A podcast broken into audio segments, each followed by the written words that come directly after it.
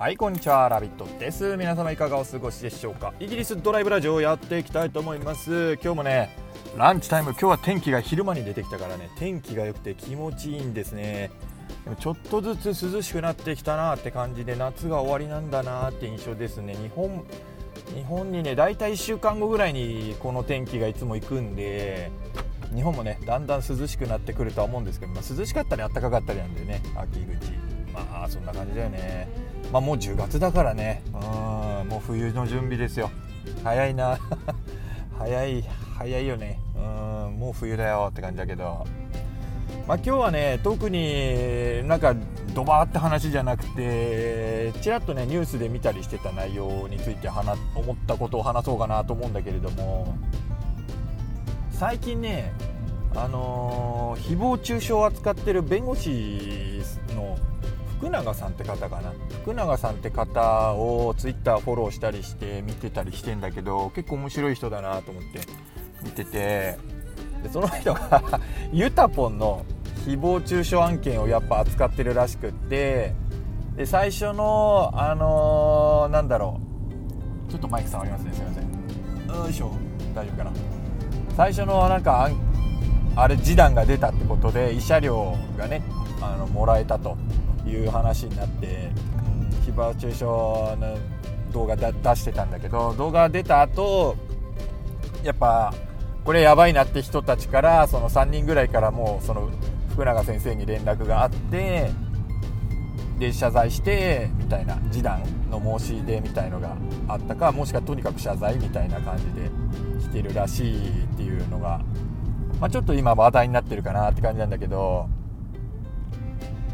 まあねまあそろそろそろやばいよね。誹謗中傷前のレベルでしてた人たちは、うん、早く気づいた方がいいかなとは思うけど。もうね無理ですよ。もう無理。やっぱり。ねまあ予想してた通りだよね。規制がどんどん YouTube も厳しくなっててあまり楽しくなくなっていくなとかやりにくくなっていくよっていうことは言われてたんだよね。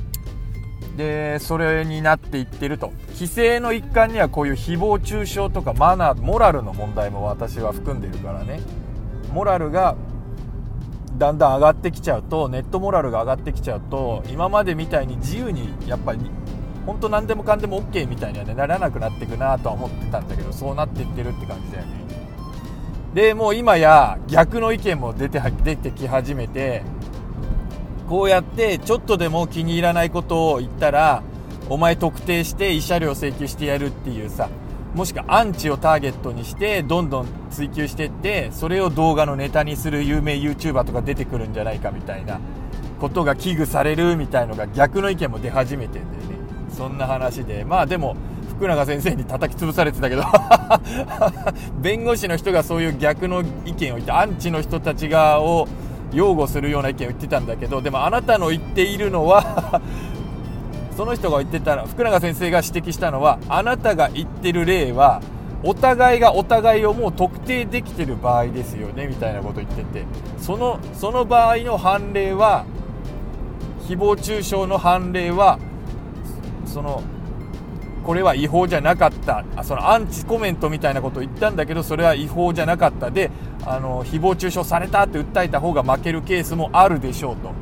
ただし私たちが特定いつも言ってるのは匿名でそのアンチコメントを言ってる人たちでそれを特定した場合すでにそれ開示請求は裁判所2人以上の賛成が必要なんだって。裁判官。だからだからすでにその時点で裁判官2人以上はこの人は違法行為だって認められるコメントをしちゃってるんですよ。で開示請求になったと。で開示請求になった時点で その人に法的に擁護されるようなものはもうないはず。はっきり言って。匿名でそういうことしてて開示請求されちゃった時点で裁判官はこの人は有罪だってなってもう決まってるようなもんだ。だから違うと。あなたのその弁護士の人が言ってたのは話が違うと。だからでもでもこのあなたの記事を読んだ人は中にはああそうかと。匿名でアンチコメントしててもね勝てる場合もあるんだみたいに勘違いしちゃう一般人の人が出てきますよねみたいな。だから危ないですよっていう。これを見てそう思っちゃってアンチコメントも平気なんだって思った人は危ないですよっていうのを福永先生は説明してたんですよ。いやーその通りだなーって感じでうん。いちいちもっともみたいななんで反対意見のことをそんな頭悪いんだろうね話題性を出したかったのかもしれな炎上商法みたいのしたかったのかなみたいな 感じなんだけどいやでもね難しいと思うけどね誹謗中傷うんいや、もうね、でもやめた方がいい。本当ね、やめた方がいいと思いますよ。うん、まあ、やらないと思う。こんな、こんな私のバスへのラジオ聞いてくれてる人はやらないと思うんだけど、絶対。もし周りでいたら、やめた方がいいってね、言っても聞かねえやな。もう、誹謗中傷する人とか、人を攻撃する人、これなんでするかっていうと、自分に劣等感があるんですよ。結局のところ、突き詰めていくと。心理学的には劣等感が原因なんだよね。だから何かに対してすごく劣等感があるだからそうそれにそぐわないもしくはちょっとでも自分の意にそぐわない人を見つけると攻撃しちゃうんだよで承認欲求みたいなのを満たしたがっちゃうんだけどそれが承認されることはないみたいな。まあ劣等感だよね。劣等感を克服したいために承認欲求っていうのがどんどんどんどん膨れ上がっていくんだけれどもそのちゃんとその自分の劣等感と向き合って努力してそれを頑張って克服しない人はどんどんどんどん膨れ上がっていって承認欲求だけが膨れ上がっていっちゃうんだって。だから認めてほしい認めてほしい認めてほしいが出てってちょっと攻撃するとその攻撃したがった人と一緒に低評価とかさもしくはそのアンチコメントって高評価つきやすいのね。あそうだそうだみたいな感じでさ。つきやすい。あであ高評価こんなについたみたいなさ。なるわけですよ。一つの承認欲求をそこで満たせちゃうわけね。全然満たせない。ででもその人のコンプレックスというか劣等感は全然別のところにあるから満たせない。だからどんどんどんどんその何て言うの？底のないコップに水を入れていくじゃないけどさどんどんどんどんねなんアンチコメントしてっちゃうみたいな感じ。でちょっとちょっとでも承認されたいみたいな。うん。ダメなんね、うん、劣等感抱えた人たちが深刻にそういう問題になっちゃうと思うよ。劣等感まあ劣等感でいいんだろうな。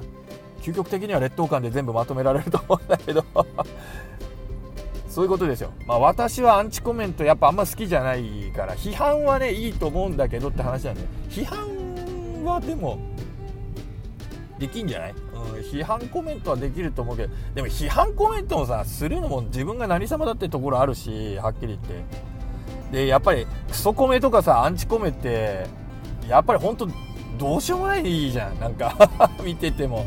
あとは本当にこいつ化け物かみたいなさもののけみたいなこと言う人いるしねえ本当妖怪かなみたいなさなんか絶対なんかに取りつかれてるよねぐらいなんか憎しみ全開な人とかいるし私でもそんな実はもらってないんだ。私は実はもらってない。ちょっと揉めたりした時にその相手側からめちゃくちゃ言われることはあるけどいやでもねうんなかなかいないなってぐらいね言ってくる人もいるしやってくる人もいるあと。そのこっそりなんかすっごい嫌がらせ暴露したりとかさそういうことやってくる人もいるから本当頭おかしいよね。うん。それに協力する人も頭おかしいと思う私は。うん。と思思わないって話。まともじゃないまともじゃないこれはでもね社会的立場言い訳にならないと思う私。社会的立場が本当低いホームレスの人だって私の財布を届けてくれたことあるからね。で何も要求してこないからね本当に。そういうことだってある現実にあるんだからね社会的立場を理由にさその私はその劣等感であ敵人を攻撃したっていいんだこれは私のせいじゃないんだって言えないよねやっぱり。って思うんだ。うん。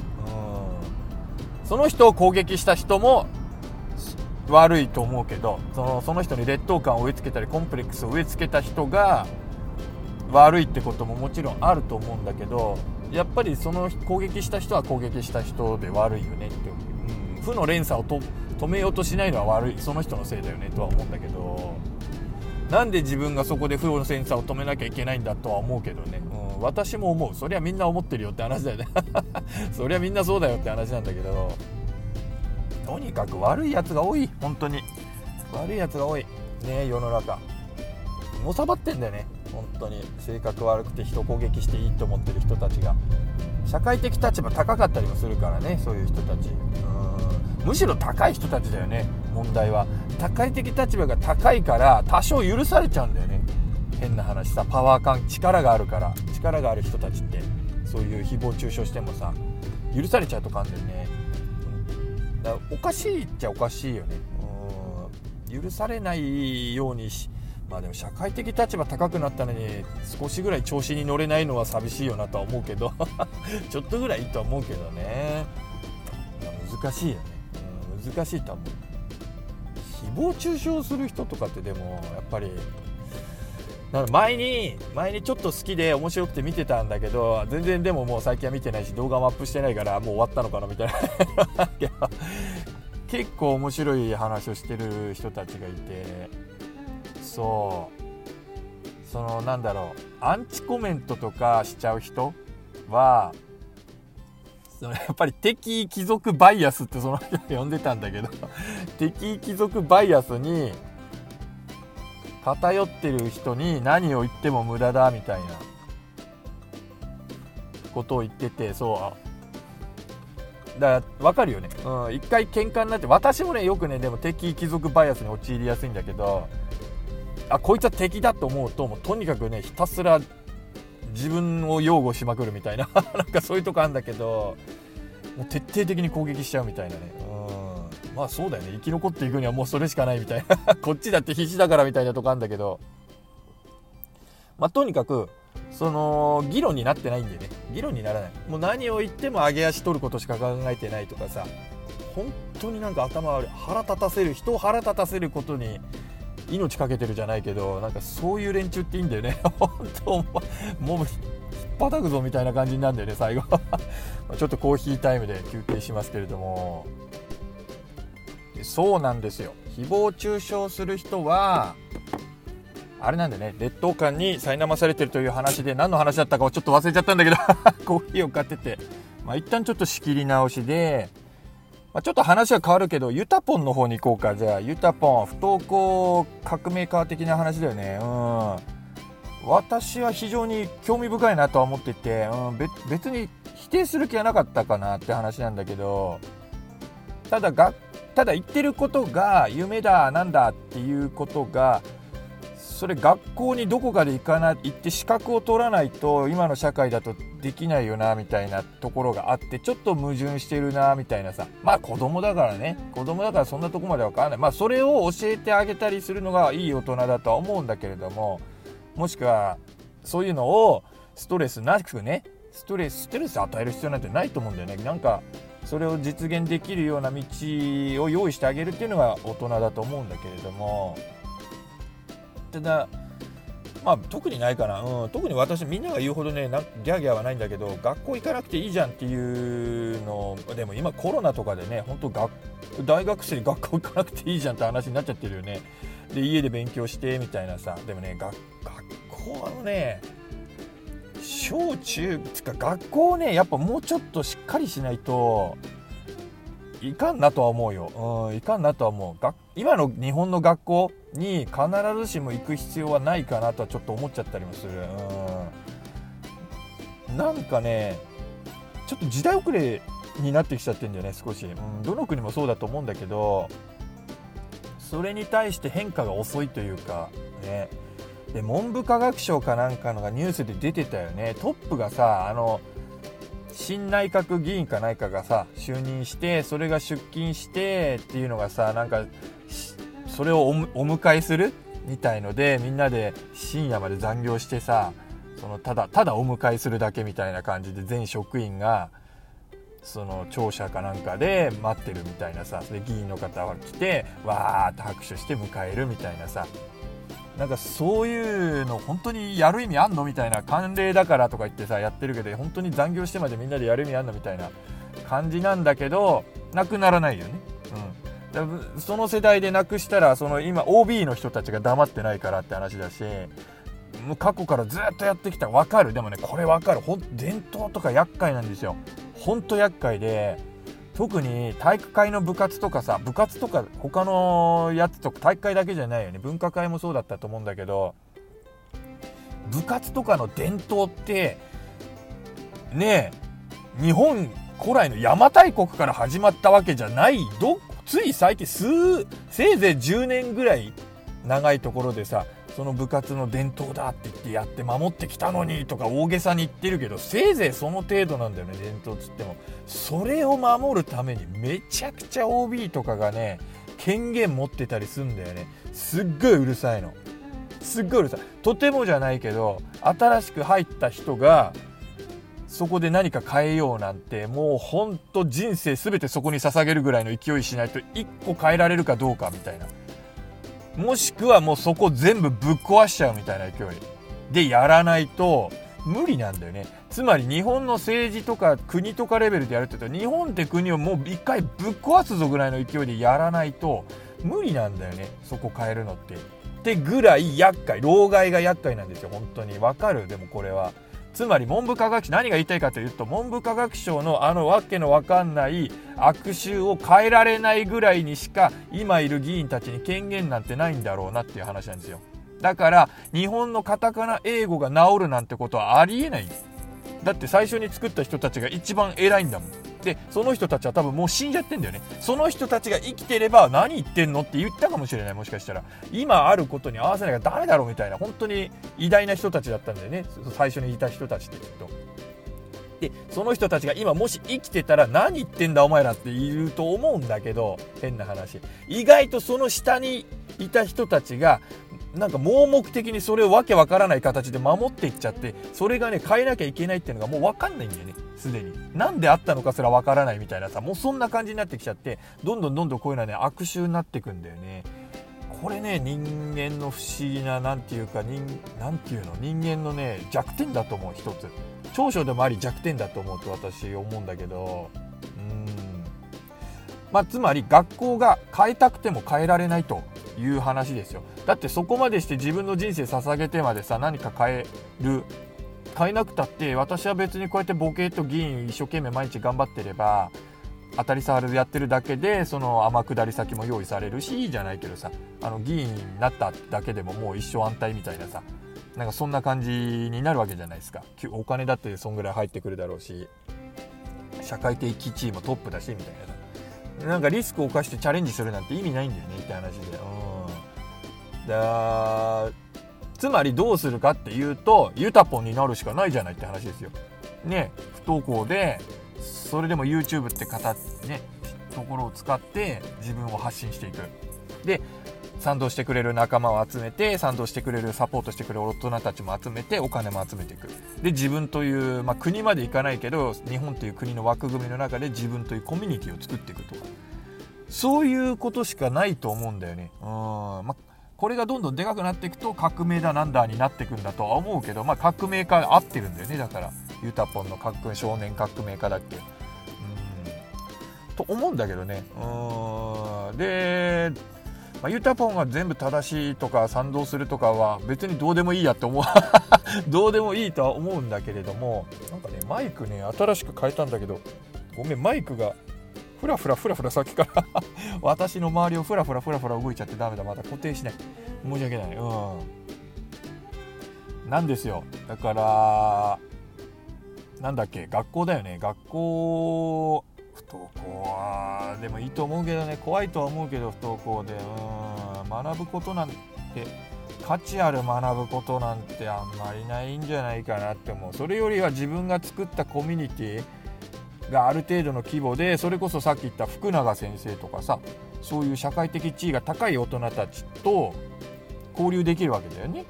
うん、いろいろ交流していけるわけですよ。だから学ぶことが全くないわけじゃないみたいな。うん、学校で学べることは学べないかもしれないけど自分の作ったコミュニティに自分に賛同してくれる人たち大人たちから質のいいものを学ぶことはできるって話だよね。とは思うんだ。だ学歴社会偏差値社会とかとは一線離れた存在になると思うけどそっちで有名になってことはできないし総理大臣になることは多分できないでしょう要するに議員になるなんて多分できないでしょうって話なんだけどけど難しい。けけど世界世界に羽ばたいていくような人材になることはできるんじゃないかなと思う、うん、全然普通に通用するんじゃないと思う。ビジネスの世界では関係ないみたいな。まく全く学歴ないみたいな 感じだけどすごくいろいろ勉強して優秀だとか。弁護士資格だってもしかして必要なら取る取ろうと思えば取れるんじゃないかなとは思うし勉強していけばちゃんとね。それこそもう今そういう時代ですよ。だから変な話これからは。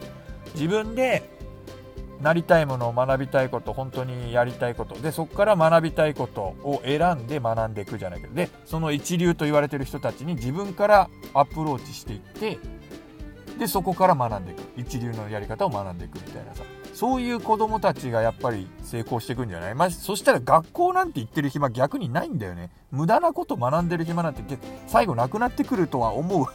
最後なくなってくるとは思う。ただ、まあ、学校で教えてくれる算数とかさ、ああいうのはさ、変な話、あどうしてもこれが必要だったら予備校入ればいいんだよね。予備校にさ、あ入ればいいんだよ。だって学校で教えてくれることじゃん、ほとんど勉強に関しては。だね、そのプログラマーになっていくのに、この数学の勉強がどうしても必要になってきたったら、まあ、じゃあちょっと 1, 1年、1年、とりあえずもう予備校入っちゃうみたいなそういう手もあるよね、とか。まあ、予備校じゃあんま効率いいか分かんない。まあ、自分で学べばいいんだよね、ネットで。うん、オンラインスクールで、とは思うけど。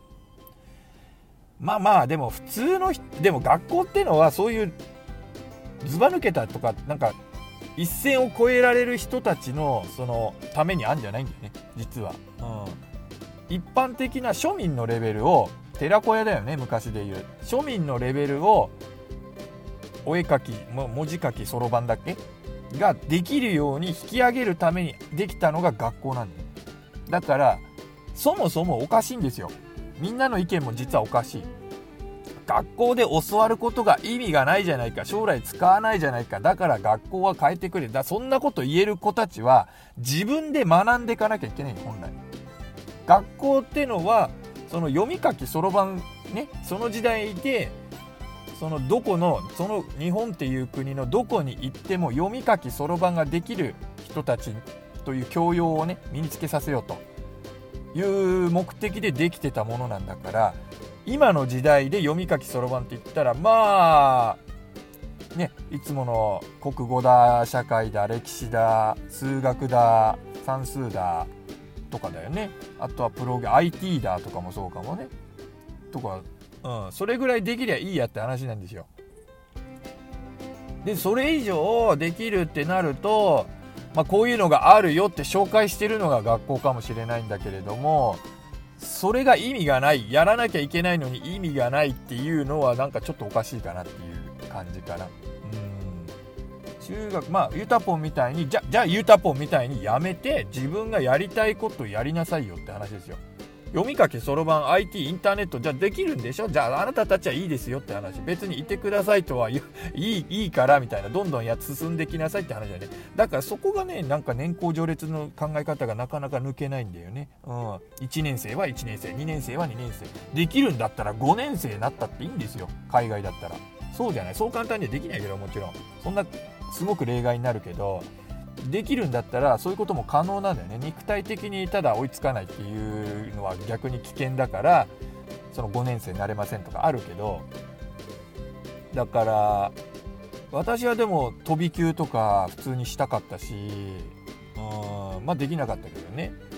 でも飛び級周りでしてる子1人か何人かいたかな。うん何人かいていいなと思ったんだけどまあでも飛び級したからいいかというわけでもないんだけど早く終わるっていうのはいいよね。うん。でそう思うんだ、うん、学校だ学校に文句言うぐらいだったら自分で勉強してきなさいって話でね。できるんでしょって。そんなエネルギーがあるならじゃあ自分で勉強しなさい。余裕があるんだから。学校のことぐらいじゃ簡単にこなせるでしょ。これは読み書きそろばんなんですって話だよね。単に。それ以上やりたい人はどんどん自分で勉強していきなさい。で学校に行きたくなければ来なくたっていいんですって話だよね。絶対義務教育は来なきゃいけないって話じゃないんですっていうのが、まあ、ゆたぽんが広めてくれたことではあるよね。そう。だ行きたくなきゃ行かなくていいしって話だし行きたいって言ってる子を行かせないのは親親それ逮捕されちゃうんだけどって話だよね。行きたい行きたくないのに行かせるのはおかしいですよ。それは別に行かせなきゃいけないわけじゃないみたいな。話だよね。何の話をし 何の話をしてるんだって話なんだけどまあ、ユタポンから ユタポンの誹謗中傷からって話だよね。うん。まあ、学校の話になってきちゃったからついつい盛り上がっちゃったけどって話だけどまあ、誹謗中傷とかアンチコメントはやめとこうって話だよね、うん、もしやっちゃってたらやばいかな、うん、やばいと思う。結構やばい、うん、もうやめた方がいいっすね。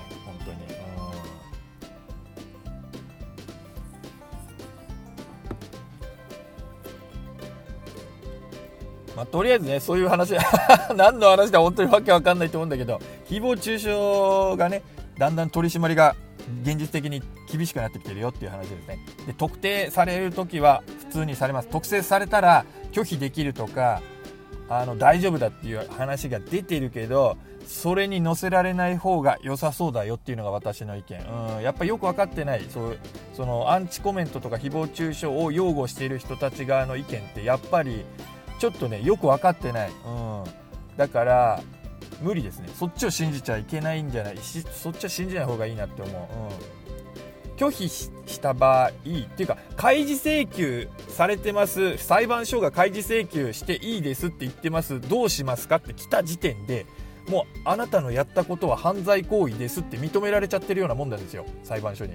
だからそこでいや拒否しますって言っても拒否されましたどうします？いや開示請求じゃあ裁判所を通して絶対請求してもらいますみたいになってその弁護士のやり取りが増えた分賠償金に弁護士代1時間2万円とかだからね。だからこれがさあ50万円とかで最低でもだからそれがどんどん膨れ上がってくって話。それを請求できちゃうんですよね。そのアンチコメントのせいで。戦うも何もない。だってもう2人の裁判官は有罪だって言ってんだもん。戦ったってさこっちに弁護士立ててじゃあ戦うって言ってもそのうちのさ弁護士2人がひっくり返るかってあ弁護士じゃない裁判官がひっくり返るかって話ですよもう負けてんだもんすでに。開示請求されてる時点で。っていう話なんですよだからまあアンチコメントなんてしない方がいいしもしあのお子さんたちそれなりの年頃のがいるんだったらアンチコメントとか絶対やらないでって言った方がいい。親御さんが責任取らないといけないからそれ。うん。っていう話ね。もしくは周りでいたら言ってあげた方がいい。友達でやってるそうなのがいたらお前それさって。結構やばいぜみたいに 言った方がいいと思う、うん、まだそこまで広がってないけど今ねどんどんどんどん広がってるところだからまあみんなね知る気づくと思うんだけどって話で。だからもうアンチしたかったら低評価入れるぐらいしかもうできないって時代になっていくとは思うんだけどそれも YouTube が最後ねズバってなんかやってくるとは思う、うん、だまあまあまあ誹謗中傷したいって人はねニコニコ動画だ2チャンネルだに行くしかないんじゃないかなって話だよね。結局そっちに追いやられてくのかみたいな。話になると思うんだけどねそれそれでちょっと寂しいんだけどねうんなんかちょっとぐらい面白いアンチねいてくれるとまた面白いなと思うんだけどまあそうもいかないよなっていうクリーンすぎるのはつまんないみたいなさお酒も飲めない社会はつまんないみたいな話だよねきっとうんまあそんな感じですね。ラビットでした。今日もね、ご清聴ありがとうございました。ちょっと取り留めのないで申し訳なかったんだけれども、うん。またね、よかったら覗いてやってください。それでは失礼いたします。またね。